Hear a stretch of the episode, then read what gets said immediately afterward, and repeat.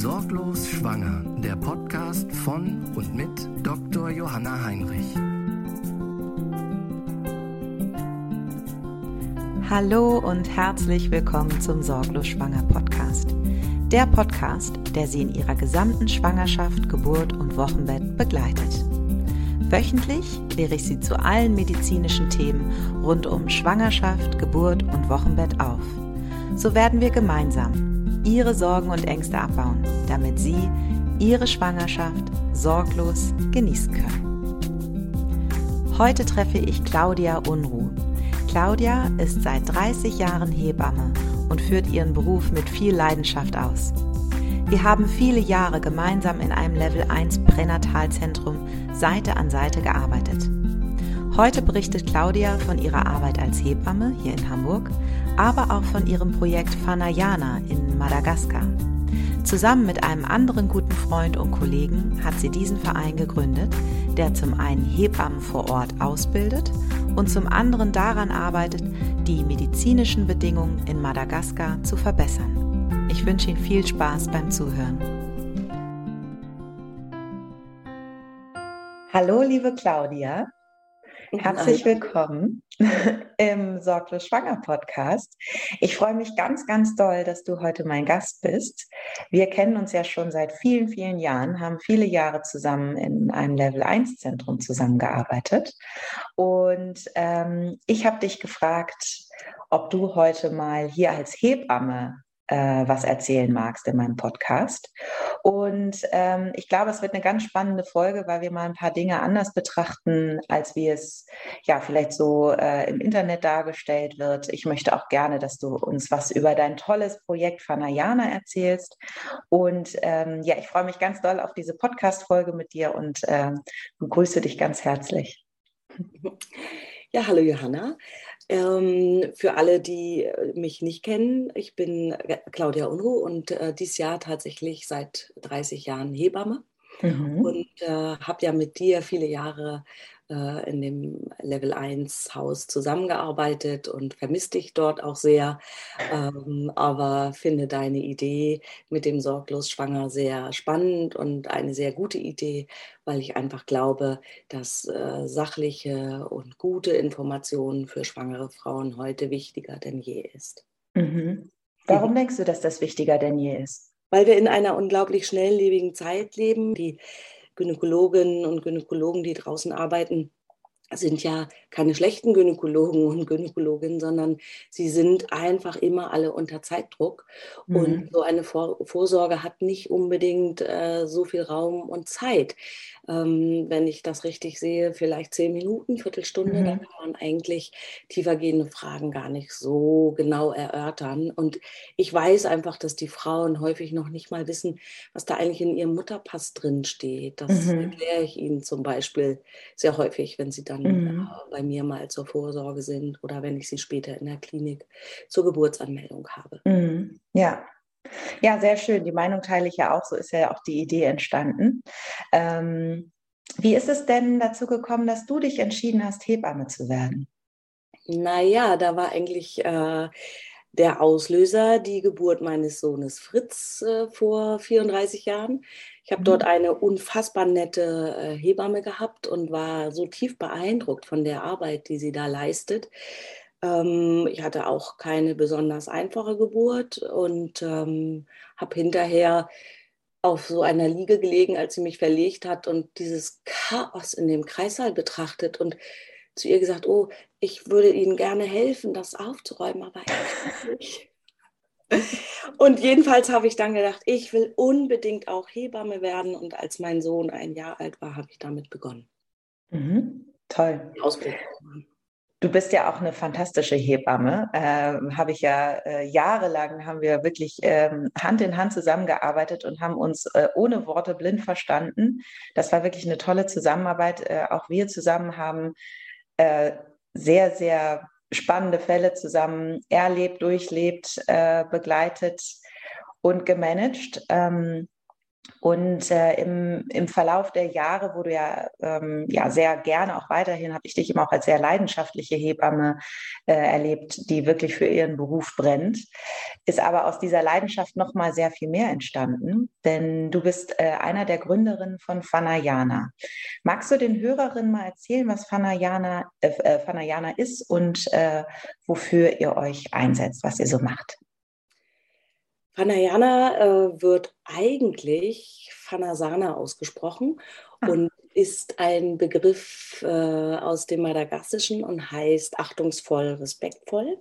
Mhm. Und diesen Verein habe ich zusammen mit äh, unter anderem einem Gynäkologen und Freund äh, Dr. Martin Brandt gegründet, den du ja auch gut kennst.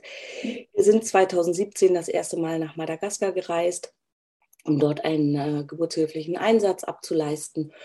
Und das, was wir dort gesehen haben, hat uns einfach äh, nachhaltig erschüttert.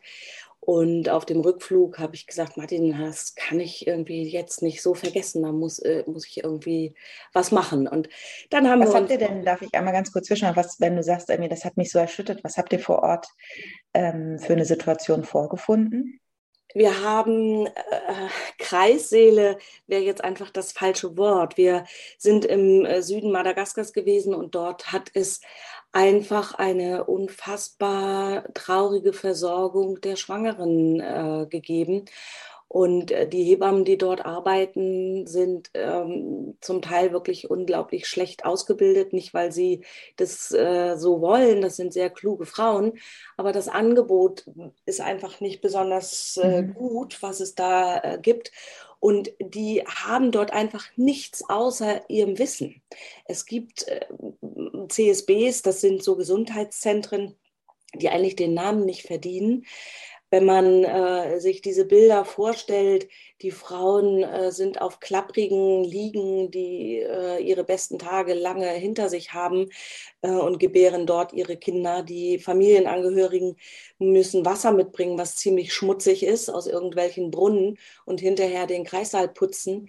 Ähm, äh, die Frauen, wenn sie Verletzungen haben, habt ihr Nahtmaterial, äh, dann gab es Fäden, die schon benutzt waren, weil die wurden dann weiterverwendet mhm. oder Angelseide mhm. zum, als Nahtmaterial für Dammverletzungen.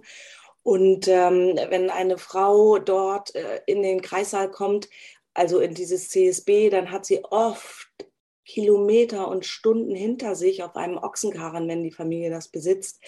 Und wir haben einfach hochdramatische Dinge erlebt.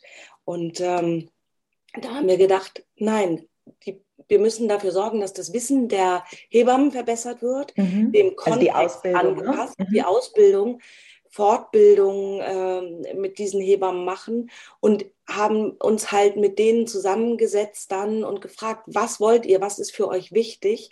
Und dann gab es eben Fortbildungen, was kann man machen äh, bei äh, starken Blutungen? Welche mhm. Medikamente sind notwendig? Was müsst ihr vor Ort haben? Ähm, Nahttraining. Wie versorgt man eine Dammverletzung? Was mhm. macht man, äh, wenn es eine sogenannte Schulterdystokie gibt? Was mhm. macht man bei Beckenendlagengeburten oder Zwillingen? Also all das, was äh, das Basiswissen von Hebammen und auch äh, Ärzten beinhaltet, haben wir dort angeboten und dann äh, als Fortbildung durchgeführt. Super toll.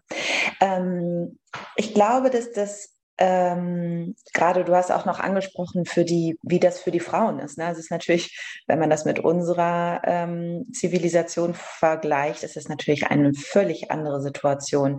Ähm, vielleicht magst du, du hast jetzt schon so gesagt, ne, die Hebammen vor Ort haben halt zum einen die Herausforderung, dass ihnen das Wissen und Können so ein bisschen fehlt, weil einfach vor Ort nicht die Struktur für Ausbildung gegeben ist. Und zum anderen hast du gesagt, naja, dann liegt es auch einfach daran, dass die so banale Dinge, was für uns selbstverständlich ist, dass zum Beispiel halt einfach da Nahtmaterial vor Ort ist, um halt einfach eine einfache Dammnaht zu machen, äh, gar nicht existiert. Ähm, das ist ja sozusagen die Herausforderung der Hebammen vor Ort. Ähm, magst du noch mal beschreiben, wie tatsächlich eine Schwangere vor Ort, ähm, was da die Herausforderungen sind? Du hast jetzt schon gesagt, na, die kommen von weit, weit her, wenn sie Glück haben mit dem Ochsenkarren. Ähm, Magst du ja, noch das, eingehen? Das Problem ähm, ist da, dass es sehr weitläufig ist, dass es eigentlich keine Straßen gibt, sondern nur äh, Schotterpisten und Wege. Und ähm, die Frauen dann eben tatsächlich teilweise zwei, drei Stunden unterwegs sind, um ein CSB oder ein kleines Krankenhaus zu erreichen. Und da haben wir halt wirklich dramatische Dinge äh, mitbekommen und auch erlebt. Die Frauen haben da natürlich häufig überhaupt gar keine Schulbildung. 50 Prozent der Frauen sind Analphabetinnen. Das muss man sich mhm. mal vorstellen. Ähm, sie haben äh, per se sehr wenig Wissen. Und mhm. ich muss immer sagen, wenn hier eine Frau sagt, sie möchte eine natürliche Geburt, dann ähm, muss ich schon immer so ein bisschen schmunzeln und stocken und sagt dann auch ganz häufig, du wünschst dir eine natürliche Geburt, wenn die Natur gnädig ist. Du mhm. wünschst sie dir nicht, wenn sie das nicht ist. Denn das, was die Frauen dort erleben, das ist natürliche Geburt mhm. mit natürlicher Auslese, mit Frühgeburten, die nicht überleben können, weil es hier, äh, weil es dort natürlich keine Frühchenstation gibt, mhm. mit Frauen, die verbluten, weil es keine Medikamente gibt, weil es keine Operationsmöglichkeiten gibt und, und, und. Also es ist ein ganz großes Feld und das will ich gar nicht so ausführen, weil es eher dann auch Angst macht, mhm. was so Natur alles bedeutet. Wobei natürlich man sagen muss, dass es eben dort vor Ort Angst macht. Wir sind natürlich hier in einem anderen, anderen Setting, aber ich finde das halt sehr schön, ähm, um einfach auch mal ähm, ein Bewusstsein dafür zu schaffen, in was für einem Komfort wir leben, äh, was für eine sichere Medizin wir anbieten können. Und es ist genau das, was du sagst, ne, dass das eher von den Frauen äh, ja fast so eingefordert wird irgendwie. Ich will, ich will gar nicht, ähm, dass da irgendwie was gemacht wird, aber äh, natürlich, selbst wenn wir unter unserem deutschen Verständnis von äh, natürlicher vaginaler Geburt reden, ist da natürlich trotzdem ganz, ganz, ganz viel Unterstützung. Es beginnt ja schon damit, dass wir auch eine Schwangerenvorsorge haben. Ne? Also, dass hier äh, in Deutschland eben eine Frau regelmäßig zum Frauenarzt geht, regelmäßig zur Hebamme geht, dass da äh, Untersuchungen auch prophylaktisch gemacht werden, damit eben ähm, ja, der bestmögliche, die bestmögliche Entwicklung der Schwangerschaft möglich ist. Ne?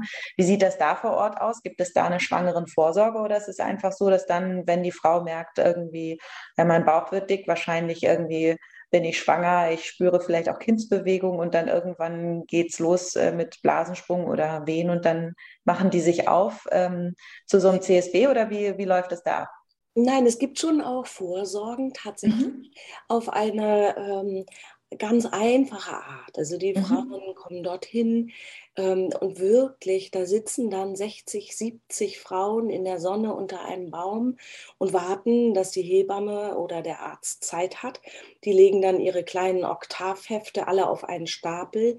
Es ist nicht eine einzige Frau, die meckert und fragt, wie lange sie noch warten muss. Das hat mich sehr mhm. beeindruckt, mit welcher Geduld die stundenlang dort sitzen. Mhm. Und dann werden sie gewogen und lustigerweise auch immer die Körpergröße gemessen, wo ich so mhm. lachen musste, weil ich dachte, naja, die Frau wächst nicht in der Schwangerschaft, aber gut, das gehört dazu. ähm, dann äh, sind natürlich, ist das ganz alte Handwerk mit Leopold-Handgriffen mhm. und Füßenfundusabstand wird gemessen und durch Hilfsorganisationen gibt es mittlerweile auch ähm, ab und an Ultraschalluntersuchungen. Mhm. Da werden auch äh, die Hebammen äh, darin ausgebildet. Ähm, das Problem ist nur, was für Konsequenzen hat denn so eine Untersuchung? Wenn man da feststellt, das Kind ist jetzt in irgendeiner Form vielleicht doch behindert oder hat Probleme, kann man dort vor Ort gar nichts machen. Mhm. Was man versucht rauszukriegen, ist, ob sie eine Plazenta previa hat, dass man sie rechtzeitig in irgendein Krankenhaus bringt, dass es mhm. dann doch vielleicht einen Kaiserschnitt geben kann. Also Plazenta previa bedeutet, dass der Mutterkuchen vor dem inneren Muttermund liegt ganz und deswegen eine vaginale Geburt nicht möglich ist. Ne? Möglich ist, ganz genau. Und die Frau verbluten würde, wenn es ja. dann äh, zu einer normalen Geburt mhm. geht. Aber alles andere hat letztendlich ja keine, keine Konsequenzen, Konsequenz, keine Möglichkeit. Gibt es einen Moment, ihr wart ja jetzt schon in mehreren Einsätzen in Madagaskar, wo du sagst, oh, daran erinnere ich mich immer wieder gerne zurück. Das war so ein schönes äh, Erlebnis, so ein Erfolgsmoment. Ähm, gibt es da was, wovon du, wovon du jetzt berichten magst? Da gibt es eigentlich einiges, aber eins der ersten Erlebnisse, die ich dort hatte, eine Geburt Und die Frau war ganz bei sich, total ruhig, ganz entspannt, hat die ihr Kind geboren. also das hat mich total fasziniert. Und dann habe ich gedacht, das war eine einmalige Geschichte. Da gibt es ja bei uns auch Frauen, die so bei sich sind, mhm. entspannt ihre Kinder kriegen.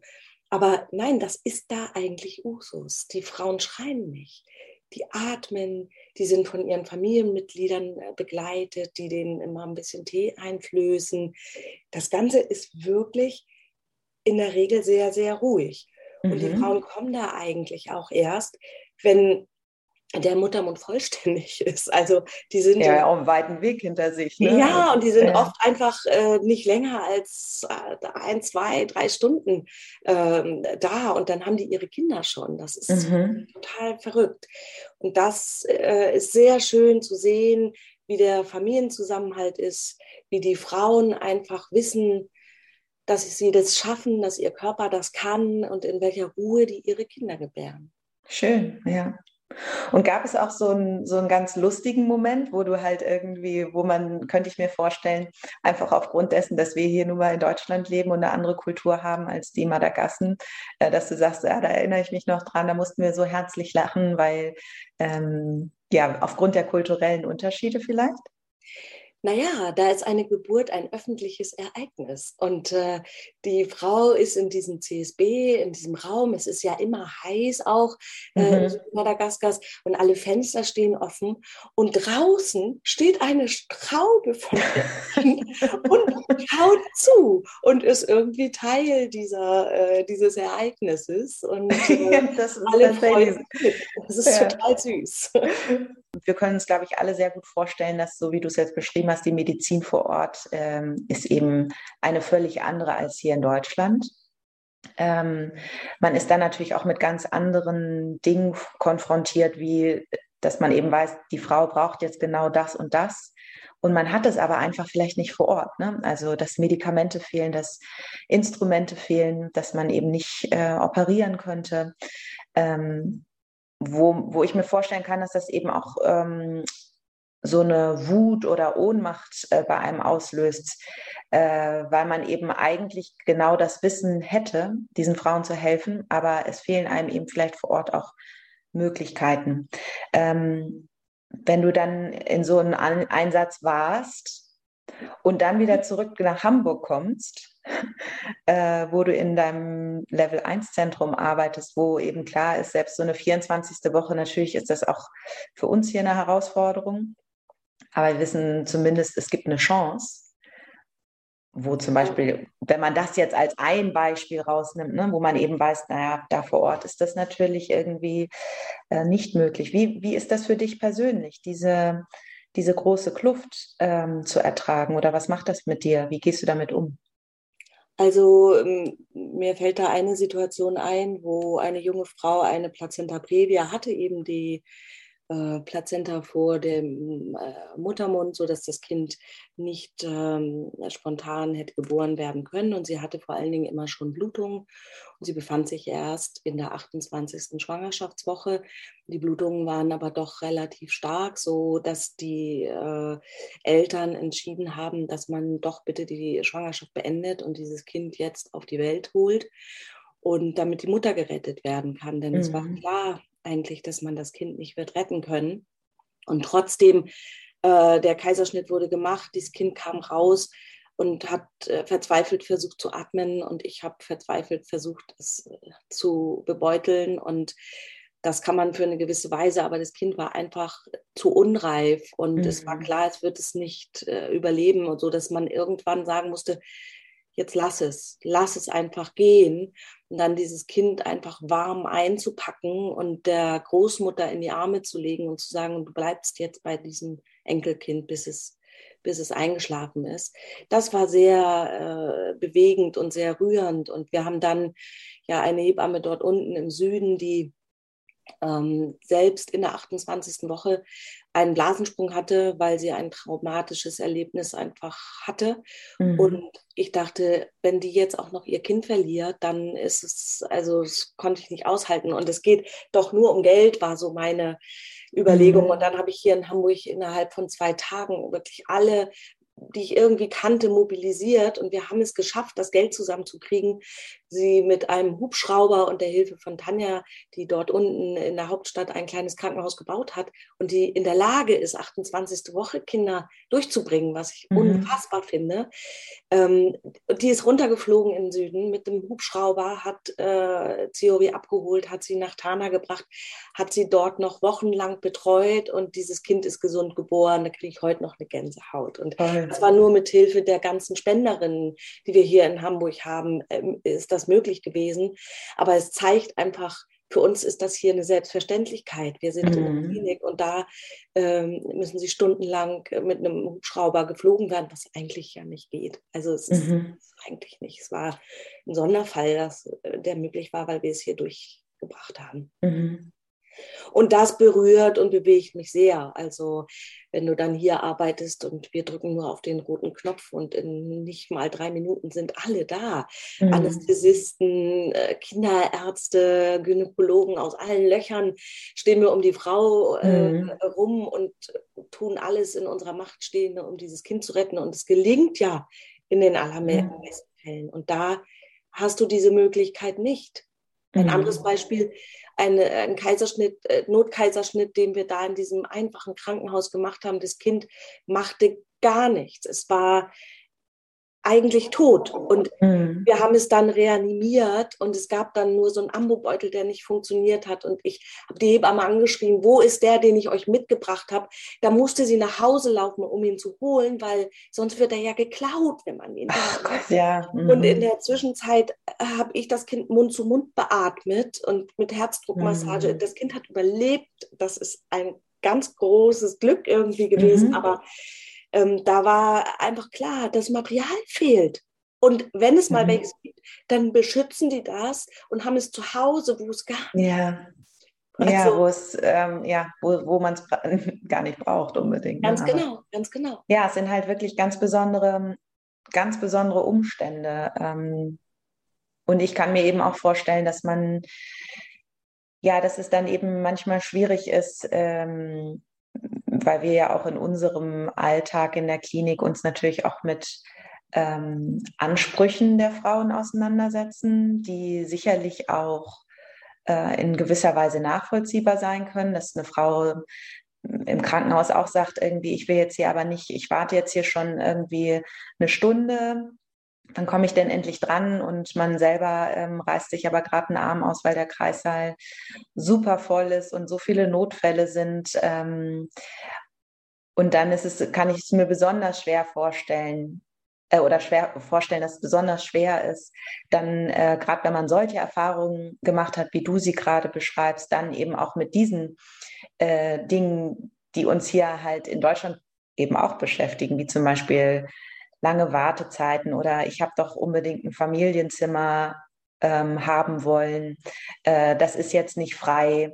Ähm, wie hältst du, hältst du das aus, wenn, wenn du solche Erlebnisse, wie du sie gerade beschrieben hast, äh, vor Ort in Madagaskar erlebt hast und dann wieder zurückkommst? Also letztendlich muss man tatsächlich aufpassen, dass man das nicht miteinander vermischt. Mhm. Mich erdet das in Madagaskar immer sehr, ähm, wir sind hier nicht in Madagaskar. Die Frauen haben natürlich ganz andere Vorstellungen und Ansprüche, als sie das dort haben, wo äh, die Situation einfach ganz arm ist. Mhm. Ähm, und trotzdem ist es dann schon so, dass ich manchmal sehr nicht so furchtbar viel Verständnis dafür habe, wenn eine Frau in Tränen ausbricht, weil sie kein Familienzimmer bekommt, weil ich irgendwo denke, das ist jetzt das Kleinste mhm. Problem, äh, mhm. was wir auf dieser Welt haben. Und ähm, da denke ich dann auch immer, na, Wartezeiten, das erkläre ich den Frauen auch immer. Es ist halt total wichtig, im Notfall an der Seite einer Frau und eines Kindes, eines Paares zu sein. Und ähm, da muss man einfach Prioritäten setzen. Und mhm. wenn es äh, um Brennen beim Wasserlassen geht, dann muss man da halt ein bisschen länger warten, als wenn äh, ich in einem Kreißsaal pathologische Herztöne habe und mhm. ähm, auf die Frau aufpassen und auf das Kind aufpassen muss. Und das kann ich schon auch erklären und ich kann das auch differenzieren. Und wenn es dann um solche Einzelzimmer- und Familienzimmersituationen geht, ich kann das total verstehen, dass man für mhm. sich sein möchte und seine Ruhe braucht. Ähm, und dann sage ich aber auch, wenn es dann so ist, ähm, dann äh, kann man ja nach Hause gehen. Das, da spricht mhm. ja nichts dagegen. So ein Krankenhaus ist halt kein Hotel. Man kann kein Zimmer vorab buchen. Mhm. Und ähm, man kann halt, wenn sie belegt sind, die Frauen ja nicht rausschmeißen. Das würde diejenige, die jetzt das Einzelzimmer hat, haben möchte, ja auch nicht wollen. Ja. Ähm, da muss man dann immer um Verständnis werben und sagen, die Situation ist jetzt so und ich kann Ihnen höchstens anbieten, dass sie nach mhm. vier bis sechs Stunden nach Hause gehen und dann haben sie ihr Familienzimmer zu Hause. Also mhm. die Möglichkeit haben wir ja hier. Und ähm, ja, das, äh, äh, ich finde es manchmal tatsächlich schwierig, ja. damit umzugehen. Trotz des Verständnisses, was ich für die Frauen hier habe, denke ich manchmal, ach, einmal tief durchatmen. Ihr habt ein gesundes Kind geboren ja. und äh, habt da wirklich das größte Glück in den Armen. Und äh, wenn es jetzt dadurch geschmälert wird, dass man kein Einzelzimmer hat, das kann ich manchmal nicht so richtig gut verstehen. Hm. Deswegen finde ich es auch so schön, dass du hier so offen und ehrlich von deinen Erfahrungen auch aus Madagaskar berichtest, damit man, damit die Frauen hier halt auch ein Bewusstsein dafür bekommen, was für ein Geschenk es ist, ähm, eine unkomplizierte Schwangerschaft zu haben, eine unkomplizierte Geburt, ein, ein schönes Wochenbett. Auch das ist ja hier nicht die, der Regelfall, dass alles unkompliziert ist, ganz bestimmt nicht. Nur haben wir natürlich andere Möglichkeiten, auf die Frauen einzugehen äh, und sie medizinisch zu versorgen. Und äh, ich finde das gerade sehr, sehr schön, was du gesagt hast, dass nämlich im Wesentlichen im Fokus steht, dass wenn ich äh, gerade eine äh, schöne Geburt hatte, die eben keine Komplikationen mit sich gebracht hat, dass man eben das wirklich komplett in den Fokus rückt und dafür dankbar ist und dann sich nicht darüber ärgert, eventuell kein Familienzimmer zu bekommen. Wobei wir auch das immer versuchen äh, zu ermöglichen. Es ist ja jetzt nicht so, dass wir sagen, Edgy Veggie ja? ist nicht, sondern wir geben natürlich alles, äh, dass auch diese Frau da dann ähm, äh, glücklich wird und wir auch das ermöglichen. Äh, aber ich finde das sehr schön, dass du das nochmal so ähm, betont hast, ähm, weil darauf würde jetzt auch meine nächste Frage so ein bisschen abzielen, wie du die die sozialen Medien äh, einordnest im Zusammenhang mit Schwangerschaft und Geburt, was deine Meinung dazu ist ähm, und was du glaubst, was äh, gerade soziale Medien wie zum Beispiel Instagram oder Facebook äh, mit den Frauen machen. Ich glaube einfach, dass die ähm, sozialen Medien die Frauen äh, mehr verunsichern, als dass es hilfreich ist. Mhm dass es verklärt, äh, was Tatsache ist. Also entweder sind es nur die allerschönsten Frauen, die keinen Schwangerschaftsstreifen haben und die mhm. äh, völlig unkompliziert ihre Kinder bekommen haben, oder das Gegenteil, ähm, dramatische Berichte, ähm, die Angst machen wo mhm. die Frauen denken, äh, die Hebammen und Ärzte wollen ihnen irgendwas Böses oder mhm. sind ähm, übergriffig oder wollen äh, die Kinder mm, per, unbedingt mit einem Wehentropf auf die Welt bringen oder mit einer Peridualanästhesie oder äh, was auch immer. Da wird häufig sehr viel Angst geschürt und ähm, dann kommen die Frauen und äh, wollen gar nichts, ähm, dass man überhaupt nicht unterstützt. Und da mhm. denke ich immer, muss man unglaublich aufpassen. Mhm. Es ist nicht eine wirklich gute sachliche Aufklärung mit allem, was dazugehört. Ähm, ich würde mir wünschen, dass es etwas gibt und äh, deswegen muss ich gestehen, freue ich mich eigentlich und hoffe, dass dein Sorglos schwanger angenommen wird, dass man eine gute sachliche Informationen bekommt zu allen Fragen rund um die Geburt äh, und auch die Schwangerschaft und eventuell auch das Wochenbett, ähm, dass man die Möglichkeit hat, äh, weil das ist einfach jetzt das Mittel der Zeit. Viele Frauen finden keine Nachsorgehebamme mehr. Was sollen die mhm. machen? Die müssen sich ja irgendwo Rat holen. Und wenn dann äh, in den sozialen Medien zig verschiedene und eben einfach auch falsche Tipps kommen, oder eben auch Angst mache, dann ist das wenig hilfreich, ist meine mhm. dazu. Ja, Ja, absolut. Wie gesagt, ich teile, teile deine Meinung natürlich auch. Und deswegen ist ja unter anderem auch dieser, dieses, äh, dieser Kurs entstanden, weil ich eben auch denke, da sind unglaublich viele ähm, ja, Halbwahrheiten, äh, komplett falsche Dinge. Dann kommt ja noch hinzu, dass die Frau sich selber gar nicht unbedingt einordnen kann in, in diese Informationsflut mit, mit dem eigenen, äh, mit der eigenen Situation. Ähm, und ich finde es halt auch, ähm, es macht vor allem auch Druck. Ne? Das, was du auch gerade beschrieben hast, es ist halt die wunderschöne ähm, Schwangere ohne Dehnungsstreifen, die auch noch in der 40. Woche äh, nur 48 Kilo wiegt und ähm, volles Haar hat, äh, äh, toll geschminkt ist und ähm, dann äh, die, die Geburt so dargestellt wird, dass auch da, ähm, ja, da schon das drei Monate alte Baby quasi bei den Frauen im Arm liegt, äh, was frisch gewaschen ist und rosig. So, so sieht halt eine normale Geburt nicht aus. Ne? Äh, und das ist natürlich, macht auch wieder Angst. Wenn, wie häufig hören wir das nach der Geburt, oh Gott, sieht ja noch ganz blau aus, so wenn es gerade mal zwei Sekunden auf der Welt ist. Ne? Ähm, das ist natürlich einfach, weil das Bild so in den Medien geschürt wird. Und äh, dann macht das natürlich erstmal Angst, wenn man dann kein drei Monate altes, rosiges, sauberes Baby sieht. Ne? war jetzt ein Beispiel, ja. Ja, ich glaube, das Problem, äh, was wir heute auch haben, ist, äh, dass alles so schnelllebig ist und wenig Zeit für, für alles vorhanden. Mhm. Und wenn man zu einer Vorsorge geht, ähm, dann ist es in der Regel so, dass da nicht viel Zeit ist. Und ja. da, äh, das kann man den Gynäkologinnen und Gynäkologen gar nicht vorwerfen. Die äh, müssen. Nee, es ist das Gesundheitssystem. Das was, ist das Gesundheitssystem. Ja. Die mhm. müssen unglaublich viele Schwangere dann durchschleusen. Und da ist häufig äh, nicht die Zeit für lange Erklärungen und für alle Fragen, die die Schwangeren eben haben. Und ähm, dann bleibt denen wiederum nichts anderes, wenn sie keine mhm. Hebamme gefunden haben, äh, als im Internet zu gucken. Mhm. Und ich denke, man kann oder könnte versuchen, da äh, einen, einen Mittelweg zu finden. Die Frauen mhm. ihre medizinische Vorsorge, die notwendig ist, mit CTG und Blutdruck und Urinuntersuchungen und Abstrichen und Blutuntersuchungen, um nur einiges zu nennen. Und ähm, die Fragen, ähm, können Sie entweder einer Hebamme auch stellen, wenn Sie denn eine haben, oder Sie haben die Möglichkeit, äh, über so etwas wie bei dir, sorglos schwanger, äh, alle Fragen zu stellen. Also mhm.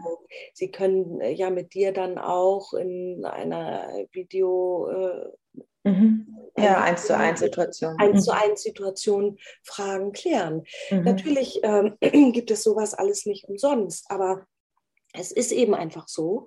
Und äh, ich finde es auch in Ordnung, wenn die Frauen dafür dann ein äh, bisschen was bezahlen müssen und dafür umfassend und gut und ausreichend informiert sind. Mhm. Ja. Ähm, ich würde gerne abschließend nochmal äh, zurückkommen ähm, auf euren Verein und äh, würde nämlich ganz gerne wissen, vielleicht gibt es jetzt die eine oder andere Hörerin, die sagt, oh, das ist aber ein tolles Projekt, dass man ähm, Frauen und Hebammen unterstützt in einem Land, was nicht so privilegiert ist wie unseres, äh, die vielleicht sagen, boah, die Arbeit finde ich ähm, sehr wertvoll und äh, ich möchte einfach was von, von meiner Dankbarkeit hier abgeben und äh, vielleicht auch eine kleine Spende an euch schicken. Wo kann man euch vielleicht finden? Äh, wo kriege ich mehr Informationen über euren Verein, was ihr macht? Ihr macht ja noch äh, sehr viel mehr auch. Ähm, ihr seid, äh, baut auch Schulen und äh, sorgt dafür, dass Leute vor Ort ihr eigen oder ist so Hilfe zur eigenen Selbsthilfe. Äh, das ist einfach eine ganz, ganz, ganz, ganz tolle Arbeit, die ihr da macht. Und ich würde mich unglaublich freuen, wenn vielleicht über diesen Wege auch äh, Spenden zu euch kommen könnten. Das ist total schön. Wir haben tatsächlich in diesem Jahr vor, ein neues kleines Gesundheitszentrum im Süden Madagaskars zu bauen. Und es ist tatsächlich so, jeder Euro hilft uns. Ähm, unsere Webseite ist www.fanayana.de und dort bekommt man alle Informationen und man bekommt auch äh, die Kontonummer. Man kann mhm. über PayPal spenden oder eben auch direkt. Und ähm, ja, Fanayana wird geschrieben. F-A-N-A-J-A-N-A. Nur damit man auch weiß. Großartig. Ja. www.fanayana.de. Ganz genau. Super. Vielen, vielen Dank. Ja, ich habe mich bei dir zu bedanken für deine Zeit, Claudia. Äh, ich glaube, es war sehr spannend, äh, auch für die Hörerin mal einen anderen Einblick äh, von Geburtshilfe zu bekommen. Äh, ich finde, was ich gerade schon gesagt habe, ich kann mich nur wiederholen, äh, euer Projekt unglaublich wertvoll. Äh, hoffe auch, dass ich irgendwann mal für euch vor Ort arbeiten kann und euch unterstützen kann. Und ähm, ja, wünsche mir einfach, dass ihr äh, ganz groß werdet und ganz viel Unterstützung bekommt, damit ihr weiter vielen Menschen helfen könnt. Und ähm, ich danke dir dafür, dass du uns äh, hast teilhaben lassen an deiner Geschichte, an deiner Arbeit als Hebamme. Äh, ich kann nur sagen, bleib so wunderbar, wie du bist, äh, so leidenschaftlich für deinen Beruf und so herzlich. Ähm, das ist wirklich ein Geschenk für die Frauen. Und äh, ja, vielen lieben Dank für deine Zeit. Ich danke dir, Johanna. Das war die Folge mit Claudia Unruh. Ich hoffe, sie konnte Sie dazu anregen, das Bewusstsein dafür zu schärfen, in was für einer wertvollen, sicheren medizinischen Situation wir in Deutschland leben. Fanayana freut sich über die noch so kleine Spende. Die Website und das Spendenkonto habe ich auch nochmal in die Beschreibung verlinkt. Sollten Sie auch eine Frage zu Ihrer Schwangerschaft, Geburt oder Wochenbett haben, dann freue ich mich sehr, wenn Sie mir diese an podcast.sorglos-schwanger.com schicken. Ich werde diese dann gerne in einer der nächsten Folgen für Sie beantworten. Damit der Podcast sich weit verbreitet und so möglichst vielen Frauen geholfen werden kann, würde ich mich sehr über eine 5-Sterne-Bewertung freuen. Teilen Sie diesen Podcast, denn so werden wir durch die Beantwortung all dieser Fragen ihre Sorgen und Ängste gemeinsam abbauen, damit sie ihre Schwangerschaft sorglos genießen können. Weitere Informationen zu mir und meinem Kurs Sorglos Schwanger finden Sie unter www.sorglos-schwanger.com. Ich freue mich auf Sie. Ihre Dr. Johanna Heinrich.